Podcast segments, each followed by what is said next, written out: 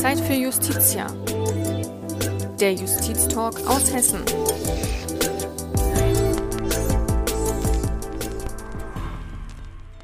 Und haben Sie dann natürlich auch mal diese ganzen Erlebnisse rekapituliert und auch mit Fritz Bauer mal drüber gesprochen. Wie war denn überhaupt das ja, Verhältnis als ich, ja, dann? als und, ich kam, ich war da, Ja. hat Bauer mich eigentlich gar nicht mal so richtig eingestellt in die Behörde, so als, Ref- äh, so als Sachbearbeiter für ein bestimmtes Gebiet, sondern mich auch für alles Mögliche herangezogen. Mhm. Also ich musste verschiedene einzelne Sachen für ihn erledigen, zum Beispiel beim Document Center in Berlin, manche Nachprüfungen äh, von möglichen Personen waren eine ganze Menge auch für ihn tun. Er hat mich auch zu allen möglichen Sachen da herangezogen und äh, sprach mit mir auch äh, über, über Eichmann und äh, ja und alles Mögliche.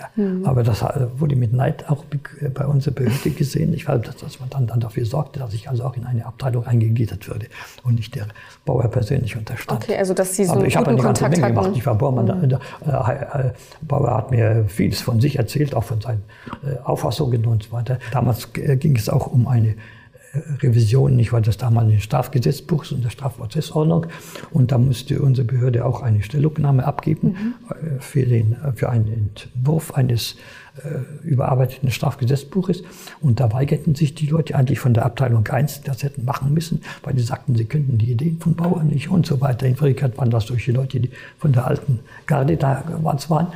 Und äh, da, da musste ich das machen.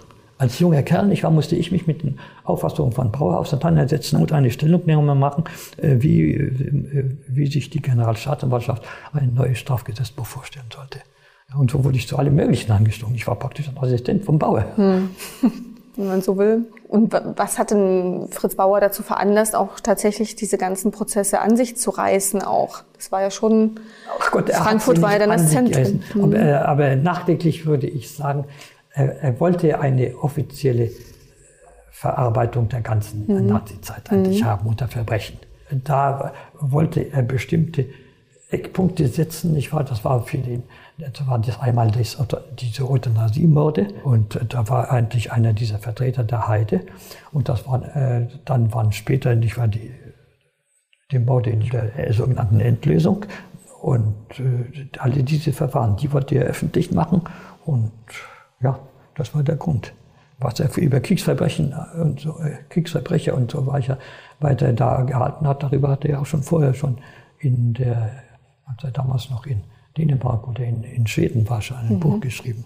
wir haben jetzt äh, über Professor Heide gesprochen. Was war denn eigentlich äh, die Vorwürfe und was ist bei den Ermittlungen rausgekommen? Also von dem ganzen Komplex, diesem T4-Komplex. Also die Vorwürfe waren natürlich die ganze Euthanasie-Aktion unter dem Gesichtspunkt des Mordes. Das war ja in einem der Nürnberger Prozess, im sogenannten Ärzteprozess, war, ja gegen, war das ja auch Gegenstand einen dieser Nürnberger äh, äh, Gerichte. Und, äh, aber die hatten eigentlich nur zum Gegenstand die Schä- Schädigung von Angehörigen der Alliierten und haben eigentlich nicht so sehr äh, als Opfer die, die deutschen Staatsangehörige im Blickfeld gehabt. Und es ging darum, das eine, auf eine weit, äh, breite Basis mal zu stellen äh, und zu zeigen, nicht wahr, wie Hitler sich das ganze neue Deutschland da vorstellte, nicht wahr? Und das war der eins, eine dieser Punkte war diese, diese Rasseidee und die Re- Reinerhaltung der Rasse dass also kranke Leute, vor allem geisteskranke Leute und Erbkranke, dass man die ausmerzt, damit man eine äh, gesunde nordische Rasse züchten konnte. Das war wohl letzten Endes der Hintergedanke. Äh, ihm wurde auch in Nürnberg hat man damals gesagt, er wollte die Heilanstalten frei haben von diesen Leuten, um Lazarettsraum für einen späteren Krieg zu, äh, zu bekommen und auch die, die, Ärzteschaft und die Pflege äh, für äh, Verwundete und Betreuung und für sowas haben wollte. Aber das weiß ich nicht, ob das wirklich entscheidend war. Entscheidend war wohl der erste Gedanke, nicht wahr?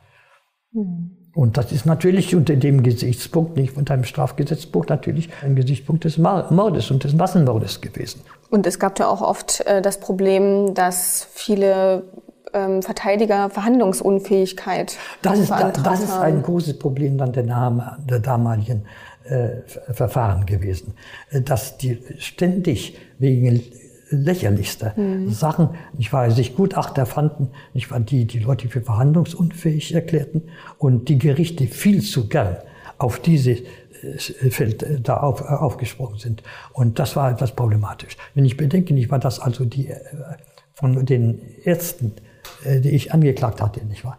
Die, fast alle obwohl sie ihre Prax Praxis und zum Teil sehr große Praxis, Praxen betrieben, damals weiter betrieben, als verhandlungsunfähig betrachtet mhm. wurden. Ja, äh, dann fragt man sich eigentlich nicht, wie kann man die Leute als Ärzte zulassen und, äh, und arbeiten lassen, die, die, äh, die sich aber nicht strafrechtlich verantworten können, die verhandlungsunfähig sind. Das ist eigentlich eine, völlig un, unvorstellbar. Mhm. Aber man hat das gemacht und es gab auch Ärztekammern und so weiter und keiner hat dagegen was ge getan. Man wusste allgemein, nicht wahr, dass die Leute belastet waren, aber man hat äh, ihnen gewissermaßen Unmündigkeitszeugnis ausgestellt, nicht wahr, für, für Verhandlungen. Mhm. Und ich denke an Dr. Hefelmann, ich war der angeblich sterbenskrank war und wo der Gutachter ernsthaft sagte, mehr als zwei Jahre gebe er ihm nicht. Ich war aus den zwei Jahren sind 20 Jahre geworden, nicht wahr? Und der war der verhandlungsfähig. Aber dass das auch so funktioniert hat. Das Einzige, was ich bei dem Mann ja. erreichen konnte, mhm. war letzten Endes, nicht wahr? Ähm, ich hörte dann von Leuten, dass in Erbstreitigkeiten würde er wie ein Wilder durch München durchrasten und alle möglichen Leute auf, mit dem Auto und alle möglichen Leute äh, da aufsuchen würde, nicht wahr? Und äh, äh, der war damals auch schon ziemlich acht und da habe ich damals an die Verkehrsbehörde geschrieben, hat die, die das Gutachten gezeigt, hat gesagt, der Mann ist verhandlungsunfähig. Ich glaube, den können wir, müssen wir wenigstens den Führerschein jetzt sehen. Und das ist das Einzige, was ich erreichen konnte. Das ist aber gelungen, ja. Okay, ja. immerhin. Hm. Und ähm, was ich noch gefunden habe, ob das stimmt, weiß ich natürlich auch nicht, aber es wurde wohl von dem Professor Heide ein Abschiedsbrief äh, gefunden. Das ist richtig, ja. Er hat sich an seinen Hosenträgern aufgehängt. Mhm. Als Arzt weiß man das genau, wie man das macht. Mhm. Ja, klar. Und man muss eigentlich auch zu Heide sagen, ich war, Heide war eigentlich derjenige, der, der äh, mit aufgebaut hat, die Euthanasie-Aktion. Aber er, er hat dann eigentlich nur als Obergutachter mitgewirkt. Das heißt, er hat äh, von mehreren Gutachten hat er das endgültige Urteil für, für den Tod von den Patienten gefällt. Aber äh, äh, dann äh, verwaltungsmäßig ist die Sache anders gelaufen in der T4, nicht? Weil da gab es dann ein, eine regelrechte äh, Organisation, die in der Tiergartenstraße 4 in Berlin beheimatet war. Und deswegen äh, T4? Das, deswegen der Name T4. Und äh, der, der Geschäftsführer war da ein gewisser Alles und ein, einer der großen äh, Fortführer dabei und der auch mitverantwortlich beim Aufbau war, war ein gewisser Vorberg. Äh, der dann nachher die sogenannte gemeinnützige Krankentransportgesellschaft leitete. Das war, also, das war eine Versammlung von Bussen, die der, der zusammengestellt hat, zum großen Teil aus der Post und die die Transporte durchführte. Aber in Wirklichkeit war er praktisch die Gauer Eminenz, nicht für die ganze Geschichte. Da war der direkte Verbindungsmann zu dem damaligen RAK, ich weiß nicht, welchen Parteirat er damals hatte. Äh, der war einer der, der Abteilungsleiter der, in der Kanzlei des Führers. Und der ist auch äh, äh, im Zusammenhang mit diesen Euthanasiemaßnahmen von damaligen Nürnberger äh, Gerichtshof äh, zum Tode verurteilt worden, Brack. Ja, und dann war noch ein Dr. Brandt, mhm. ein Begleitarzt von Hitler. Der war auch beauftragt, sogenannte Euthanasiebeauftragter von Hitler. Und äh, die sind damals zum Tode verurteilt worden.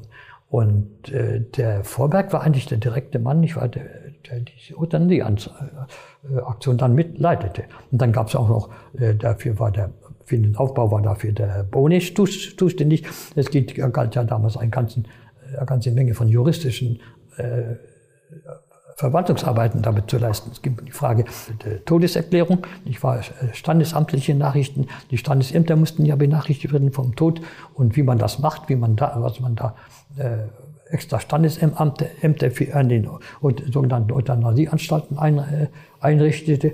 Und äh, das sind diese Verwaltungsaufgaben, die da passierten, die, waren, die wurden äh, von Dr. Bohne äh, aufgebaut. Und das war dann diese regelrechte Organisation. Wie gesagt, Geschäftsführer war dann der, der Herr Allers. Der Bohne war sehr wichtig. Und dann war ein äh, Dr. Kaufmann, ich war der, der für die Einrichtung der nicht Dr. Kaufmann, er hieß nur Kaufmann, äh, der für die äh, Einrichtung für den personalen Aufbau der Euthanasieanstalten dafür zuständig war. Ja, das waren so die führenden Leute von dieser Euthanasieaktion, von der sogenannten T4. Mhm. Und wir haben jetzt schon gesagt. Und wie gesagt, mhm. eigentlich, äh, es ging ja dann darum, nachdem also die Anklage äh, erstellt worden war gegen die vier Leute, äh, Heide, Bohne, Tillmann und Ach so, Hefelmann. Hefelmann ja. Hm. Ich war da, da, da lief, lief ein allgemeines Verfahren, das auch beim Untersuchungsrichter anhängig war, weiter gegen äh, weiteres Personal, das mit der Euthanasieaktion zu tun hatte. Und das sollte ich dann übernehmen, weil, äh, weil die beiden Herren mit der Anklage beschäftigt waren, dafür keine Zeit hatte und hm. auch das Verfahren in Limburg damals vorbereiten sollten. War übrigens unglücklich, dass das nach Limburg ging. Ja. Das hat sich dann nachher in Limburg hat sich als sehr ungünstig für solche Verfahren herausgestellt, auch, auch, auch in dem späteren Verfahren gegen die Generalstaatsanwälte und äh, Oberlandesgerichtspräsidenten. Und als Sie mit den beteiligten Personen gesprochen haben, haben Sie da das Gefühl gehabt, dass da sowas wie Mitgefühl, Bereu, also man hat das bereut, was passiert ist? Haben das die Personen verstanden? Nein. Ja. Nein.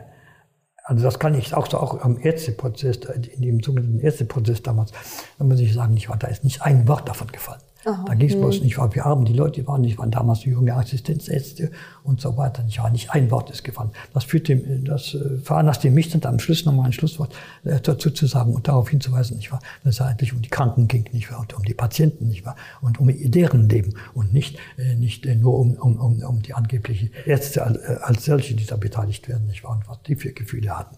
Und wie, wie war so Ihr Eindruck? Also waren Sie am Ende mit den, ich will jetzt mal sagen, Ergebnissen äh, zufrieden? Wahrscheinlich eher nicht, oder? Weil vieles äh, nein. ist ja, ja. Nein, wenn ich das nachträglich äh, betrachte, muss man sagen, äh, wir haben einige Urteile, aber das war dann alles schon nach dem Tode von Bauer. Mhm. Da haben wir erlebt, ich war gegen, vor allen Dingen haben die Verurteilung, ich habe die Verurteilung äh, da erreichen können. Ich war gegen Vorberg und gegen Allers und gegen Kaufmann, ich war wieder verhandlungsunfähig, Boni ist letzten Endes auch verhandlungsunfähig gewesen. Ich war, obwohl der zweimal oder dreimal ausgeliefert werden musste aus Südamerika.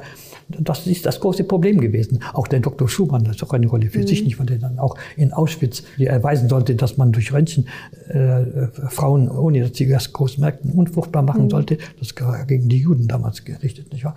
Nicht wahr? Da war Dr. Schumann dabei beteiligt bei den Versuchen, nicht wahr? Die waren alle verhandlungsunfähig. Ja. Und, Und ja, das ist also im Ergebnis im Grunde genommen war das äh, unzureichend. Also die, die paar Leute, die, die aber niemand sonst kannte und die haben auch kein so großes Echo in der in, äh, allgemein äh, gefunden in der Bevölkerung. Und äh, das veranlasste mich auch damals, da kam ein gewisser Herr Klee, der sich irgendwie auch um Kranke und äh, der Behandlung von Kranken äh, in der Gesellschaft kümmerte. Und der kam auch auf die Idee von diesen Euthanasie-Maßnahmen. Und der hatte großes Interesse an unseren Akten. Ich habe ihm natürlich dann alle gezeigt, obwohl äh, Wobei ich sagen muss, ich habe nicht das Justizministerium danach gefragt, wo das damals vorgeschrieben war, ob die Akteneinsicht gewartet wird. Denn ich wusste nämlich genau, wenn Sie das äh, mit großem Bedenken äh, äh, da genehmigen würden, nicht wahr, dann, dann müssten wir alle Namen schwärzen. Und das war ja nicht interessant. Und da habe ich mir gesagt, ich kümmere mich einen Dreck drum. Ich war das, das ist Gegenstand von Verfahren gewesen, öffentlichen Verfahren. Wer hören wollte, der konnte ja rein und nicht das anhören. Warum sollen wir diese äh, Urkunden und so weiter, die wir da vorgesetzt haben, äh, für alle zugänglich? Warum sollen wir den nicht dem, äh, dem Klee zugänglich machen? Und was wir durch Verfahren nicht erreichen können, das können wir wenigstens durch eine Erörterung in, in der Literatur erreichen. Und mhm. deshalb habe ich mich dafür gekümmert, nicht weil, dass der Klee sich damit auseinandergesetzt hat. Und da hat er dann die bekannten Bücher dafür geschrieben und dann wurde das allmählich auch etwas bekannt. Ja. Aber wie gesagt, das war mir wichtig, nicht wahr? Weil ich merkte nicht wahr, dass die Verfahren, wie sich der Bauer vorstellte, dass dadurch die ganze Öffentlichkeit aufgeschreckt wurde, äh, im Ergebnis nicht stattfand, ja. Und die Öffentlichkeit hat ja auch eine ähm, besondere Rolle gespielt, beziehungsweise auch der BGH, denn da wurden ja etliche Verfahren auch sind in Revision gegangen und die wurden auch dann sind standgehalten. Sprich, es gab dann diverse Freisprüche auch. Ja, es, nein, das Groteske ist nicht wahr, dass der von den vier Assistenzärzten, die ich angeklagt hatte, mhm. von den vier Assistenzärzten war einer der schlimmste und der ist auch am längsten da geblieben, ist dann persönlich äh, Adjutant sogar vor dem Nachfolger von Heide, äh, Professor Nietzsche tätig gewesen, hat das Scopolamin und alle diese Vergiftungs, äh, die, die, diese Gifte, äh, die Medikamente, die man äh, zur Tötung dann nachher bei der sogenannten wilden Euthanasie verwendet hatte, die hat er mit beschafft. Da gab es Dokumente davon, nicht wahr? Und der ist freigesprochen worden, mhm. weil er angeblich glaubte nicht mal, dass das also auf einer rechtlichen Grundlage geschah, aber eine, die er es nie gegeben hat ja, und die er deswegen auch nie gesehen haben könnte. Das war natürlich äh, absolut entmutigend. Ja. Denn wenn das Schlimmste freigesprochen wird und die anderen, die, die wenigstens versuchten, sich wieder aus der ganzen Aktion, weil sie da ungutes Gefühl hatten, nicht wahr, wieder rauszukommen, nicht wahr, äh, verurteilen wurden, nicht wahr, wie kann man dann noch, noch da weiter gegen Leute, die durch weniger belastet sind, vorgehen? Das Aber ist ein großes Problem dann, gewesen. Ja, und das hat letzten Endes auch dazu geführt, dass die Sache mehr oder weniger im Sande verlaufen ist. Mhm. Aber war das für Sie dann ein Gerechtigkeitsempfinden? Natürlich. Mhm. Natürlich ist es ungerecht. Ich fand, dass die Leute, die das Gleiche tun, ein Teil davon ausge äh, äh, gar nicht verhandelt wird, nicht wahr? Oder ein Teil wird freigesprochen und die anderen, die müssen dafür büßen. Das ist mhm. natürlich eine Frage der Gerechtigkeit. Mhm. Die FAZ, also die Frankfurter Allgemeine Son äh, Zeitung, hatte ähm, einmal getitelt nach einem, ähm, nach einem Prozess irringerweise an der Legalität geglaubt. Freispruch im Frankfurter Euthanasieprozess, frenetischer Beifall, Beifall im Zuhörerraum. Das war dann der erste Prozess. Ja, mhm. ja nun muss man dazu sagen, äh, da war als Zuhörer, äh, hatte der irgendwie, hatten die Ärzte da ihre, ihre äh, Verwandten und Bekannten da im Zuhörerraum auch war, waren da. Und, ja, aber immerhin, das war schon peinlich. Mhm. Das war schon peinlich, ja. Und dem, dem das ist Gericht, ja auch irgendwo ein Rückschlag, dem oder? Gericht selbst, dem Gericht ja. selbst peinlich. Ich muss ja auch sagen, mhm. man merkt ja auch an, an, der, an der Verhandlungsführung, ich war, wie die Sache lief. Also ich merkte zunächst mal selbst, dass äh, auch das Gericht nicht, nicht gerne diese Ärzte da als Angeklagte da haben wollten. Aber ich merkte allmählich, wie im Laufe des Verfahrens dann das Gericht selbst äh, sich wandelte in der Auffassung, mhm. ja. Und wie, wie, wie und weil man dann innerhalb des Prozesses verstanden Tendenz, hat, worum es also ging. Also ich kann Ihnen das heute sagen, weil das habe ich dann nachher äh, herausbekommen. Nicht wahr? Das Gericht, die, die, die Berufsrichter wollten verurteilen. Hm. Und sie sind damals, damals gab es noch zwölf Geschworene, sie sind damals von den Laienrichtern überstimmt worden. Hm. Ja. Das war die Situation damals. Und in der Bevölkerung die war, hat das keinen großen Anklang gefunden. Nicht wahr? Es gab ja, ich meine, die, die Frage ist ja auch schon in den 20er Jahren erörtert worden. Ich habe äh, das bekannte Buch von Binting war über, aber das ist natürlich damals auch völlig anders unter ganz anderen äh, Voraussetzungen gewesen. Aber die Auffassung in der Bevölkerung war geteilt. Nicht wahr? Manche waren auch froh, wenn sie die Verantwortung für ihre Kranken losgeworden mhm. sind. Aber was meinen Sie, warum, woran das lag, dass gerade in der Bevölkerung dieser Zuspruch einer Verurteilung gar nicht gegeben war?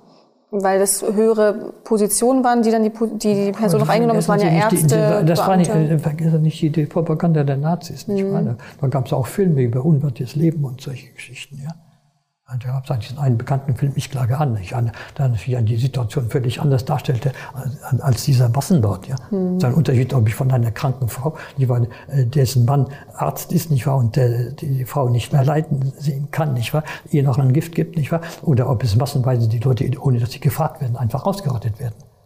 Durch sogenannte Fragebogen wurden die ja erfasst, die Kranken. Mhm. Und da man den, den äh, Ärzten der Heil- und Pflegeanstalten, in denen die Kranken untergebracht waren, gar nicht äh, sagte, was der Sinn der Sache war, so, äh, glaubten zumindest anfänglich viele, äh, viele Anstaltsärzte und Anstaltsleiter, nicht wahr, dass man die, die noch arbeitsfähigen Kranken, danach wurde ja ausdrücklich gefragt in den Fragebögen, dass man die irgendwo anders in, zur Arbeit einsetzen würde und man brauchte diese Kranken äh, zur Arbeit oder zur Mitarbeit ja in den Anstalten selbst. Die haben ja viele äh, Sachen, äh, die auch Pfleger machen müssten, sonst nicht, weil haben auch viele Kranke da verrichtet. Und die hatten die, äh, die Anstaltsleiter hatten Angst, dass man die ihnen abzieht und da hat man sie als besonders krank hingestellt. Und ausgerechnet wurden die vergast. Und die anderen, nicht wahr, die, die, die blieben zu Hause, ja.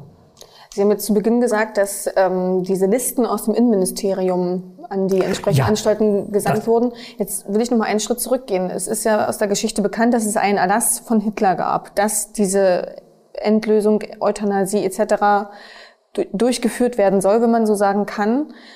Aber der Weg dahin war ja nicht beschrieben. Jetzt hat also quasi dann doch jeder Arzt, Ärztin, wie auch immer, dann für sich entschieden, wie das durchgeführt werden sollte. Oder wie muss man das verstehen? Also es gab, Was auch äh, später für die Prozesse interessant wäre. Ja. Also die Frage, die wurde auch in der, in der Kanzlei des Führers, also in dieser Abteilung, die mit den Sachen befasst war, in der Abteilung Brack, wurde durchaus diskutiert. Es ging darum, äh, das zunächst auf eine gesetzliche Grundlage zu stellen. Darauf bestanden viele Leute. Vor allen Dingen die Ärzte bestanden darauf, auf eine gesetzliche Grundlage.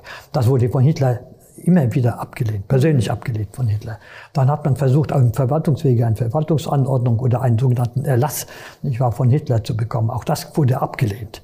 Aber der Hitler hat sich dann bereit erklärt, ein, ein sogenanntes Ermächtigungsschreiben, das eigentlich ein Privatschreiben Hitlers war, nicht wahr, mehr mhm. oder weniger, äh, zu, zu verfassen äh, in dem, das hieß Dr. Mitbrandt und äh, Reichsleiter Buhler und Dr. Mitbrandt werden ermächtigt, die Befugnisse namentlich benannter Ärzte so auszudehnen, dass sie bei kritischster Würdigung unheilbar Kranken den Gnadentod äh, gewährt, äh, gewähren können. Ja?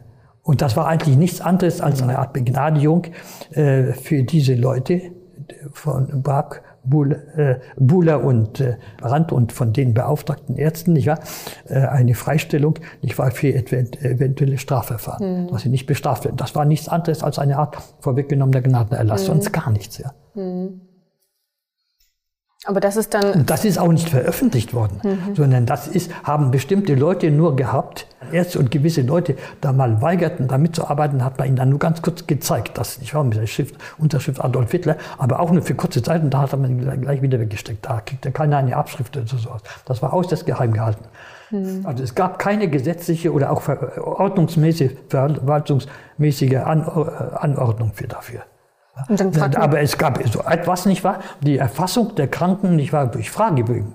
Das war offiziell vom, von der Gesundheitsabteilung äh, des Innenministeriums, mhm. nicht wahr, dem Dr. Linden. Äh, da, das war das einzige Offizielle. Mhm. Was dann dahinter stand, nicht wahr, das war alles. Dann fragt man sich ja umso mehr, wie es dann dazu nicht kommen konnte, dass diese äh, Menschen als äh, Mittäter oder Täter verurteilt werden konnten, sondern tatsächlich nur als äh, zur Beihilfe. Das war ja auch ein äh, wesentlicher Punkt, obwohl ja, es ja nicht mal ein, auf gesetzlicher Grundlage. Also es wurden alle äh, als Gehilfen beurteilt. Ja. Es, ich, ich meines Erachtens ist nicht ein einziger als, als, äh, als Mittäter verurteilt worden. Äh, ja, warum? Im Grunde genommen das alte Lied nicht, weil der Täter war nur der Hitler. Hm. Und äh, bei den, bei den äh, KZs nicht war, war es der Himmler, nicht wahr? Und auch der hätte sich äh, noch erfolgreicher als die anderen auf, auf, äh, auf äh, Beihilfe berufen können. Aber war das nicht für Sie und für Fritz Bauer und alle anderen, die daran beteiligt waren, auch wahnsinnig ernüchternd, dass man tatsächlich dann gar nicht richtig die Täter ähm, verurteilen konnte für das, was sie gemacht haben, sondern dass man eigentlich einen Täter hatte, der ja gar nicht mehr lebte? Es war das eine, erstens das und das andere war, war halt praktisch nicht wahr. Das ist ja die Übergangszeit nicht wahr von der Nazizeit, nicht wahr? Äh, zu, zu äh, der neuen Demokratie. Und äh, diese Übergangszeit, da äh, war eine ganze Menge von Leuten, die früher eben auch ihre Stellung hatten. Nicht wahr? Mhm. Vergessen wir nicht, nicht wahr, dass in Hessen zum Beispiel und manchmal war es noch schlimmer, äh, war, war die Hälfte der, äh, der Staatsanwälte und der Richter in der Nazizeit, in der Zeit des Dritten Reiches, nicht wahr, äh, tätig. Aktiv, ja. ja. und man hat ja die Leute nicht, die unangenehm waren, die man nicht haben wollte, hat man ja irgendwie entlassen. Aber trotzdem war es Fritz Bauer weiterhin ein Anliegen, ähm, die Verhandlungen weiter Ja, gerade, ja, der, ja. der wollte ja immer wieder, auch in seinen äh, Reden hat er ja immer das gehalten, ich weiß, das muss, äh, dass man äh, die Leute zur Verantwortung ziehen wollte. Ich fand das. Und seine große Behauptung war ja immer, man hätte auch Nein sagen können, müssen. Und, ja, und das ist richtig, ja. Aber sagen Sie mal Nein wenn, wenn man dann die Stellung da äh, riskiert. Und das Peinliche ist ja, und das ist dann ein späteres Verfahren gewesen, nicht wahr, dass die Präsidenten der Oberlandesgerichte und die Generalstaatsanwälte mal versammelt worden sind, nicht wahr, in, in Berlin, vom damaligen geschäftsführenden äh, Justizminister und unterrichtet wurden von mhm. der ganzen Geschichte. Und dass da kein einziger auch mal aufgestanden wäre, der hätte gesagt, so geht das nicht. Das wurde, die haben sich zwar Notizen zum Teil gemacht, nicht wahr? Und haben vielleicht untereinander geraunt, nicht dass das bedenklich ist und so weiter. Aber sie wussten genau nicht, weil ihnen wurde das im Einzelnen mitgeteilt, wie die Sache läuft, nicht wahr? Wie die Sache, äh, wie extra Sonderämter eingerichtet wurden, die den Tod beurkundeten, äh, wenn es auch falsch war, nicht wahr? Und äh, der, Inhalt nicht stimmte. Und äh, dass das amtlich wäre, nicht wahr? Und äh, dass die Generalstaatsanwälte sagen können, so geht das nicht. Das ist Urkundenfälschung. Das geht, geht nicht, das kann man nicht machen. Ich weiß, wir haben den Paragraph 211 nicht wahr, der steht dagegen. Da ist keiner aufgestanden. Da hätte man sagen können, so geht das nicht, nicht wahr, das können wir nicht machen. Wir brauchen ein Gesetz und solche Geschichten. Und das war, das war ja eindeutig. Die wurden unterrichtet zu Stillschweigen und wurden aufgefordert, nicht wahr, solche Akten, nicht wahr, wenn da jemand protestierte und so weiter, äh, die Akten nicht zu bearbeiten, sondern direkt ans äh, Reichsjustizministerium weiterzuleiten. Mhm. Und man hat auch beim Reichsjustizminister da keine Leute herausgefunden, nicht wahr, die das dann gesammelt hätten oder irgendwie was sie damit gemacht hätten, nicht wahr. Da, das ist alles im Sande dann verlaufen gewesen, nicht wahr. Mhm. Also wurde unter den Tisch gekehrt. Und deswegen mhm. hat ja Bauer auch darauf bestanden, dass ein Verfahren gegen die obersten äh, Justizbeamten äh, vor, äh, da äh, eingeleitet wurde, das ja bekanntlich im Sande verlaufen war. Mhm. Und zwar äh, zum Teil auch daran, nicht, weil dass sie unglücklicherweise die Sache nach Limburg gegeben hatten. Limburg, der Untersuchungsrichter, ja ein, ein Kapitel für sich war der das jahrelang verschleppt hat, nicht wahr, und äh, nichts weiter darin gemacht hat, nicht wahr, weil er das nicht machen wollte. Auch gegen den Richter hat man nichts getan, gegen den mhm. Untersuchungsrichter gemacht. Hätte man ja auch sagen können. Ja, das ist auch eine äh, bekannte Kritik äh, von äh, Bauer an, an Gerichte oder an ähm, die Beteiligten insgesamt, dass diese Taten bis ins Detail aufgeklärt werden sollen, was in dem Fall ja gar nicht möglich ist, weil es ja eine, man muss in Anführungszeichen sagen, Endlösung war, dass man gar nicht diese, das, was ja nicht im Gesetz vorgesehen war, was Sie schon zu Beginn mal einleitend gesagt haben. Und das war ja das große Problem, was eben dann auch zu einem, ja, nicht befriedigenden Ergebnis geführt hat. Weil Fritz Bauer kann ja am Ende mit dem Ergebnis nicht zufrieden Nein, gewesen da kann man nicht zufrieden sein. Vor allen Dingen zu seinen Lebzeiten. Nicht wahr? Ist das, das einzige Verfahren, dass man zu einem vorläufigen Abschluss gekommen war, war das gegen die vier Ärzte. Genau. Und das endete ausgerechnet mit einem Freispruch. Ja. Und dann kam noch diese ganze Geschichte da mit dem Einführungsgesetz, nicht wahr, zum Ordnungswidrigkeitengesetz, nicht wahr, äh, was die Verehrung da praktisch kaputt machte, äh, nicht wahr, das kam dann noch später hinzu, nicht wahr. Das war auch gerade so äh, am Lebensende von Bauer. Es wollte damals niemand dran. Von oben auch nicht. Man darf auch nicht vergessen, nicht wahr, Herr Globke war ja auch nicht gerade unbelastet. Obwohl man ihn kann, dann heute, später dann immer so ganz kann, als die große äh, Persönlichkeit dargestellt hätte, nicht wahr, der das alles vereitelt hat. Nicht wahr? Das, das war nicht der Globke, das waren andere Leute, die das vereitelt haben. Wenn Sie einmal zurückblicken, was wäre denn heute anders, wenn man diese Prozesse heute führen würde? Ja, heute, das sehen, wir, sehen Sie ja, ja. an diesen letzten Prozessen äh, gegen die noch übrig bliebenen, übrig gebliebenen 90, über 90-jährigen äh, äh KZ-Wächter. Und heute kämen die nicht mehr so davon. Und es gibt, äh, gibt auch kein, kaum einen, Gutachter, der, der, der, der den Mut haben würde, die Leute für verhandlungsunfähig zu erklären, obwohl sie eindeutig verhandlungsfähig sind.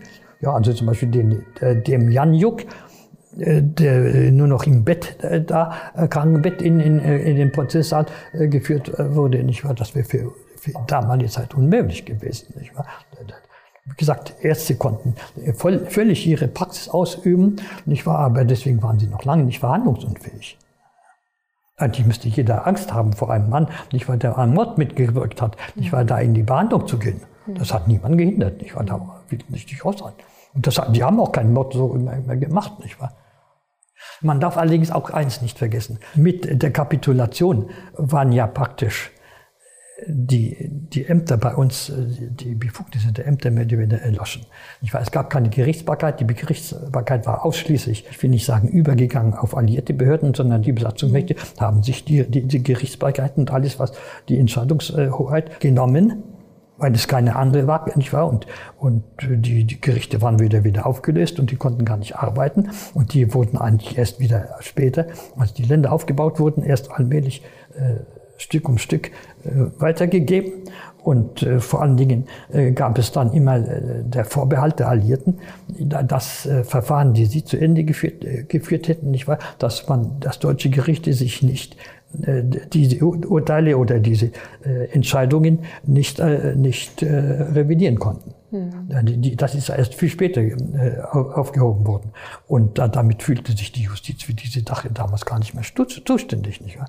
Die einzelnen Verfahren, die in den 40er Jahren noch stattfanden, das waren ganz bestimmte Verfahren, äh, wenige, nicht wahr, die auch in der Bevölkerung bekannt waren. Ich denke an die paar sogenannten Euthanasieverfahren hier in Hessen. Ja, aber sonst äh, ist da, ist da nichts passiert. Die Zuständigkeit an Gerichte wurde erst großzügig verliehen, mehr oder weniger durch die Alliierten oder durch die einzelnen Besatzungsmächte an die einzelnen Gerichte. Und äh, das ist wohl auch ein Grund, weshalb das also nicht irgendwie äh, von Anfang an irgendwie äh, zentral geleitet werden konnte.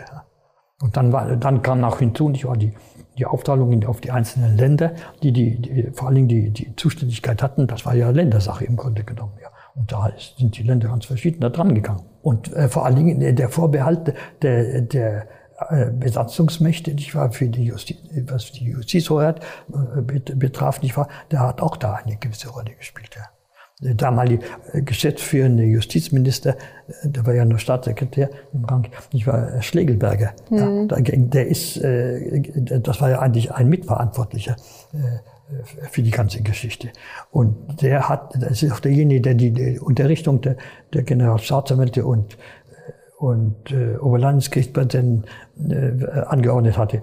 Und der, äh, der ist auch verurteilt worden in Nürnberg irgendwie. Das Urteil ist aber nie vollstreckt worden und das ist dann wieder aufgehoben worden und so weiter. Aber wir konnten zunächst mal an das nicht ran. Und es war ein großes Problem, gegen den ein Verfahren einzuleiten. Letzten Endes ist es daran gescheitert.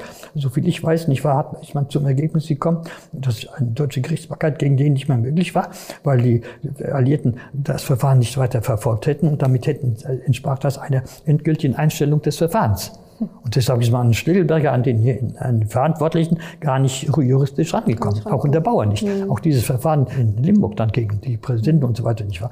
Der, der, der Stillberger war ausgenommen. Und ausgerechnet derjenige nicht, wer da am meisten da wüsste. Mhm.